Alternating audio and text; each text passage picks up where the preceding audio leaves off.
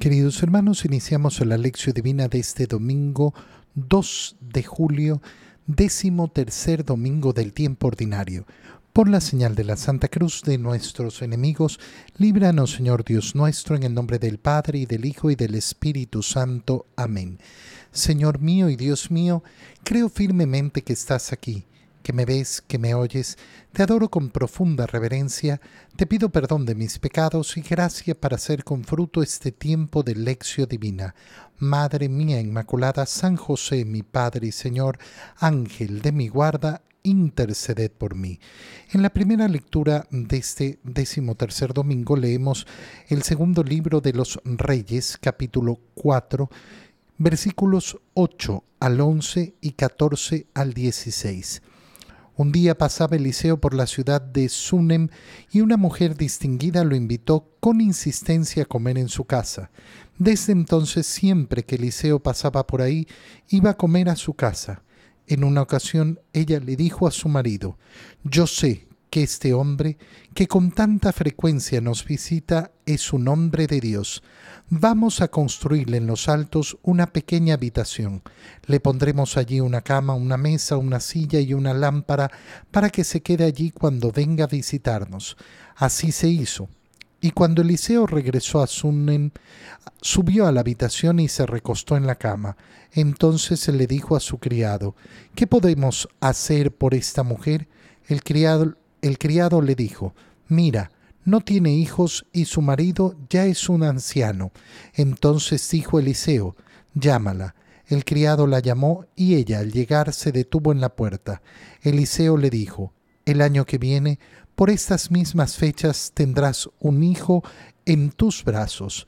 Palabra de Dios.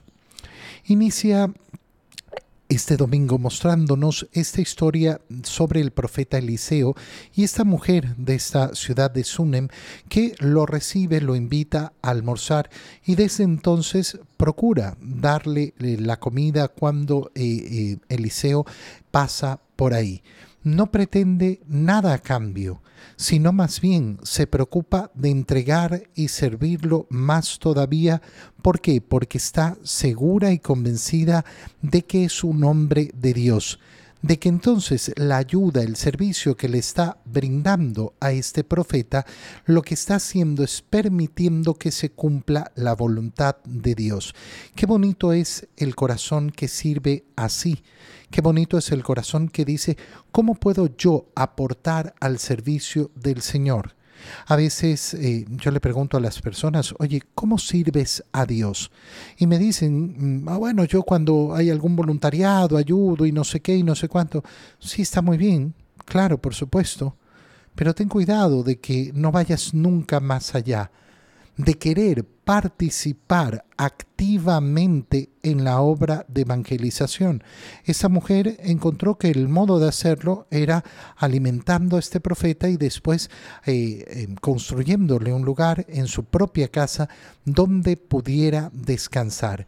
Qué importante es hacernos la pregunta, ¿cómo puedo servir yo al Señor? ¿Cómo puedo servir al Señor en la obra de evangelización? Lógico que todos nosotros tenemos el llamado a la caridad con nuestros hermanos. Eso es parte del ser cristiano. Pero esa caridad que tenemos que realizar no puede ser un suplemento de, eh, mm, eh, o perdón, o sobreponerse a ese servicio a Dios. ¿Cómo sirvo al Señor? Muchas personas, por ejemplo, que pudiendo, pudiendo hacerlo, no dan un paso más allá, no sirven en su parroquia, no ayudan en los equipos de liturgia, no son de los que están dispuestos a, eh, a, leer, a prepararse como lectores, no están dispuestos a ayudar en la catequesis. ¿Por qué? Ay, no, porque eh, no me quiero comprometer. ¿Mm? El miedo al compromiso. Qué bonito es ver entonces cómo esta mujer, con ese servicio desinteresado, con ese servicio que busca servir al Señor, recibe efectivamente de Eliseo la preocupación.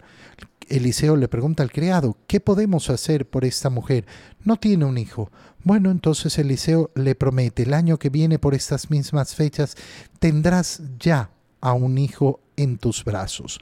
En la segunda lectura leemos la carta a los romanos, capítulo 6, versículos 3 al 4 y 8 al 11.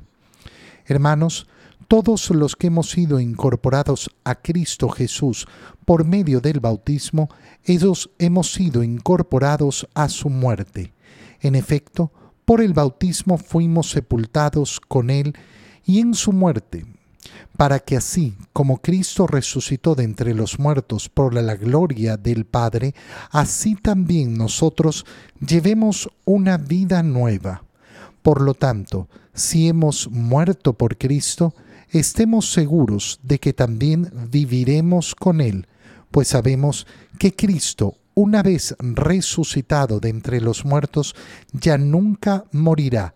La muerte ya no tiene dominio sobre Él, porque al morir murió el pecado de una vez para siempre, y al resucitar vive ahora para Dios. Lo mismo ustedes, considérense muertos al pecado y vivos para Dios en Cristo Jesús, Señor nuestro. La segunda lectura que hacemos en este domingo nos muestra cómo eh, San Pablo reconoce esa condición que tenemos cada uno de nosotros, todos los que hemos sido incorporados a Cristo Jesús por medio del bautismo.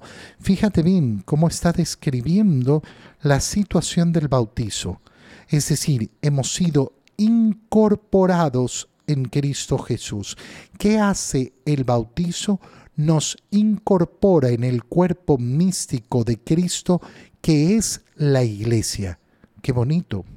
Qué bonito cuando entendemos esa transformación del ser, cuando, eh, eh, cuando estamos eh, hablando del bautismo.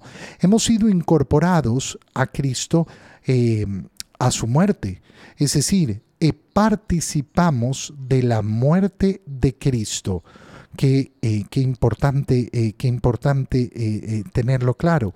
En efecto, nos dice, por el bautismo fuimos sepultados con Él en su muerte para que así como Cristo resucitó de entre los muertos por la gloria del Padre, así llevemos a una nueva vida. Eh, lo que nos está diciendo, eh, lo que nos está diciendo San Pablo es precioso. Y de hecho es lo que sucede en el rito del bautizo. Somos sepultados en las aguas y somos sacados de las aguas ¿Para qué? Para que en esa sepultura participemos de la muerte de Cristo. Participar de la muerte de Cristo significa la purificación de nuestros pecados. Y por el otro lado, al salir de las aguas, participamos de ese renacer, de esa resurrección. En otras palabras, lo que nos está diciendo San Pablo es, en el bautismo hemos sido salvados. La salvación no es una condición que vamos a vivir a futuro. La salvación es una condición que vivimos desde el momento de nuestro bautizo. Qué hermoso y precioso es darnos cuenta de eso. Qué hermoso y precioso es darnos cuenta de que el bautizo nos ha redimido. Por tanto, la vida del cristiano, ¿en qué va a consistir? ¿En ganarse la salvación? No, la salvación la ha ganado Cristo para nosotros. La ha ganado ya la ha ganado ya para nosotros. Lo que hacemos nosotros es eh, justamente no perder aquello que hemos recibido, no perder la salvación que nos ha dado el Señor. Por lo tanto, nos dice San Pablo, si hemos muerto con Cristo, estamos seguros que también viviremos con Él. Sabemos que una vez que Cristo ha resucitado de entre los muertos, ya no morirá. Y eso es justamente lo que nos ha ofrecido. Eso es lo que nos ha ofrecido dar. Nos ha ofrecido dar esa vida inmortal. ¿Qué nos está diciendo San Pablo? Que tengamos el ánimo de vivir la salvación que nos ha dado y de no perderla. Vamos a ver lo importante que es esto al leer el Evangelio, eh, al Evangelio de él, eh, eh, de hoy, perdón. ¿Por qué? Porque nos va a llevar a poner en orden ese corazón, ese corazón que necesita tener mucho orden en la vida para no, no confundirse y no equivocarse. al resucitar, el Señor vive ahora para Dios. Y lo mismo ustedes, considérense muertos al pecado y vivos para Dios en Cristo Jesús, Señor nuestro, muertos al pecado. Qué bonito es, eh, qué bonito es establecer nuestra vida de esta, eh, de esta manera. Yo, ¿por qué no, eh, no estoy pecando? ¿Por qué no, ¿Por qué no me quiero acercar al pecado? ¿Y por qué lucho por salir del pecado? Porque estoy muerto al pecado, porque he participado de la muerte de Cristo porque he sido llamado verdaderamente a una vida de esplendor, a una vida que vale la pena. En el Evangelio, leemos el Evangelio de San Mateo, capítulo 10, versículos 37 al 42. En aquel tiempo Jesús dijo a sus apóstoles, el que me ama, perdón, el que ama a su padre o a su madre más que a mí, no es digno de mí. El que ama a su hijo o a su hija más que a mí, no es digno de mí.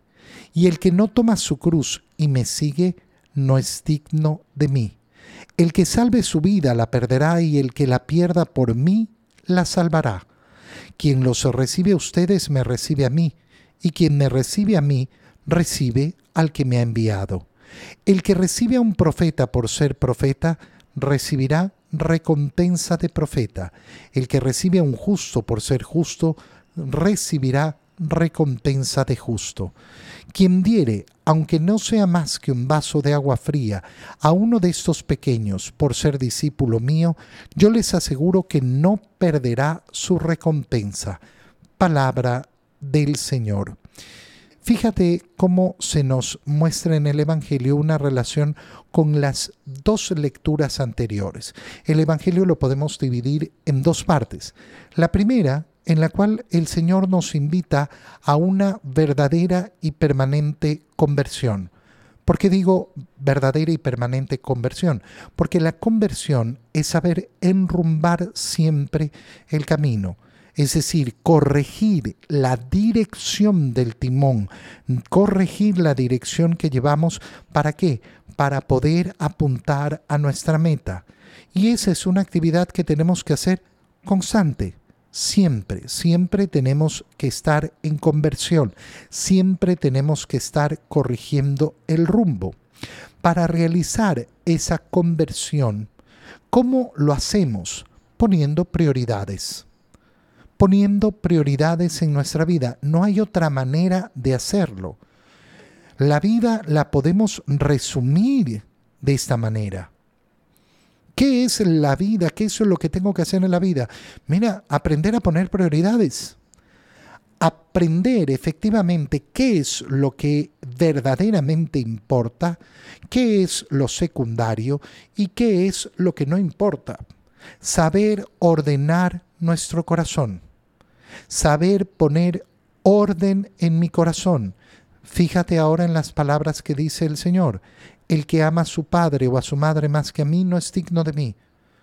¿Acaso no hay que amar al padre y a la madre? Sí, por supuesto. ¿Acaso no es bueno amar al padre y a la madre? Sí, por supuesto. Pero no es primero que Dios. El que ama más a su hijo o a su hija más que a mí, no es digno de mí. ¿Acaso no es necesario que los padres amen a sus hijos? Sí, por supuesto. Pero es más importante amar a los hijos o amar a Dios. Es más importante amar a Dios. Lo que nos está diciendo el Señor es, ordena tu corazón. Hay cosas que son siempre más importantes. ¿Cuál es el gran error que cometemos en nuestra vida, no ordenar nuestro corazón, no saber poner prioridades. Une esto a lo que leíamos en la segunda lectura, esa lectura de la carta a los romanos, donde San Pablo nos recuerda cuál es la condición. Hemos sido sepultados con Cristo. Por tanto, tenemos que vivir a la altura de la nueva vida que hemos recibido al participar en el bautismo de la muerte y resurrección de Cristo. Esto significa que yo tengo que vivir muerto al pecado.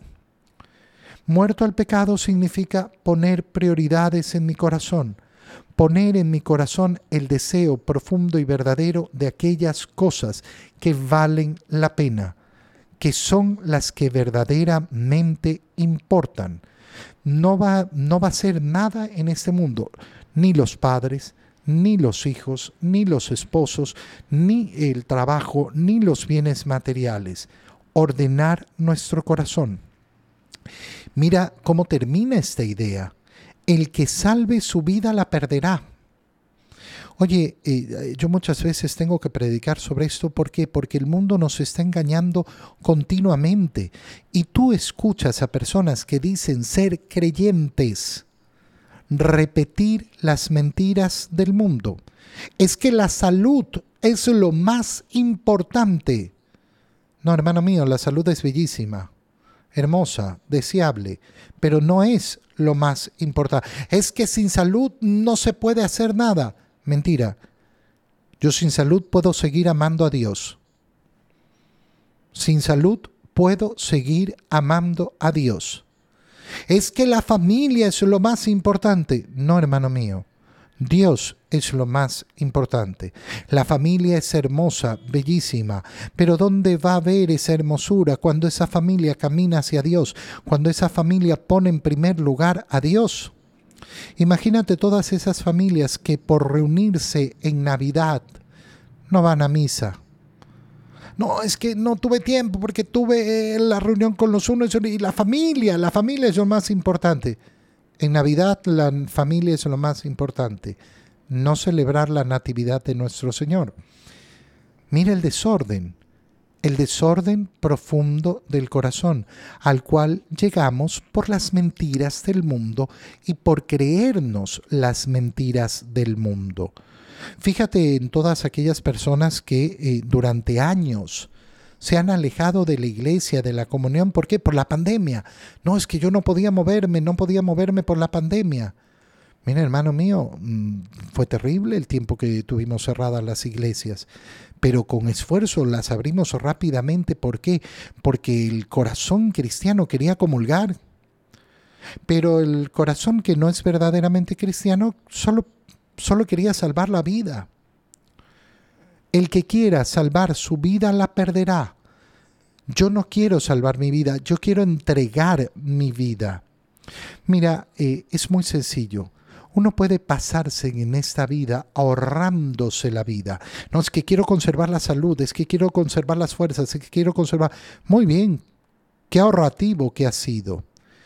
Pero yo quiero seguir a Cristo quiero salir de este mundo como Cristo ha salido de este mundo. ¿Y cómo ha salido Cristo de este mundo? Hecho pedazos. Hecho pedazos, así es como ha salido. Ha salido, eh, eh, ha salido triturado. En esta vida estamos para entregar, para entregarlo todo. El que quiere en cambio conservar su vida, ese la perderá. Y viene entonces la segunda idea que nos da, eh, eh, que nos da el Evangelio. El que recibe a un profeta por ser profeta recibirá recompensa de profeta. Mira cómo se une con la primera lectura, con esa acción de servicio que ha realizado esa mujer para eh, ayudar al profeta Eliseo. ¿Y cómo ha recibido la recompensa de tener un hijo? Bueno, el Señor nos está diciendo todo lo que hagamos por el servicio a los apóstoles, por el servicio a los enviados del Señor. Bueno, eso es importantísimo y va a repercutir en, eh, en, que tendremos recompensa en esta vida y en la vida futura, que es lo más importante. Quien diere, aunque sea un vaso de agua fría, a uno de estos pequeños por ser discípulo mío, no por simple caridad, sino por ser discípulo mío, es decir, por la ayuda que queremos dar a la evangelización, no quedará sin recompensa. Y el que los recibe, eh, el que los recibe a ustedes, recibe al que, eh, al que me ha enviado. No recibe otra cosa. Qué bonito entonces. ¿Por qué sirvo yo en la iglesia? ¿Por qué ayudo en la catequesis? ¿Por qué ayudo en la liturgia? ¿Por qué ayudo aquí? ¿Por qué ayudo allá? ¿Por qué quiero ayudar en la construcción de un nuevo templo? ¿Por qué quiero ayudar en esta obra que están realizando? Porque quiero servir al Señor. Porque quiero entregarme al Señor. Te doy gracias, Dios mío, por los buenos propósitos, afectos e inspiraciones que me has comunicado en este tiempo de lección divina. Te pido ayuda para ponerlos por obra. Madre mía Inmaculada, San José, mi Padre y Señor, Ángel de mi guarda, interceded por mí. María, Madre de la Iglesia, ruega por nosotros. Que el Señor los bendiga y los proteja en este domingo en el nombre del Padre y del Hijo y del Espíritu Santo. Amén. Queridos hermanos, un feliz domingo para todos.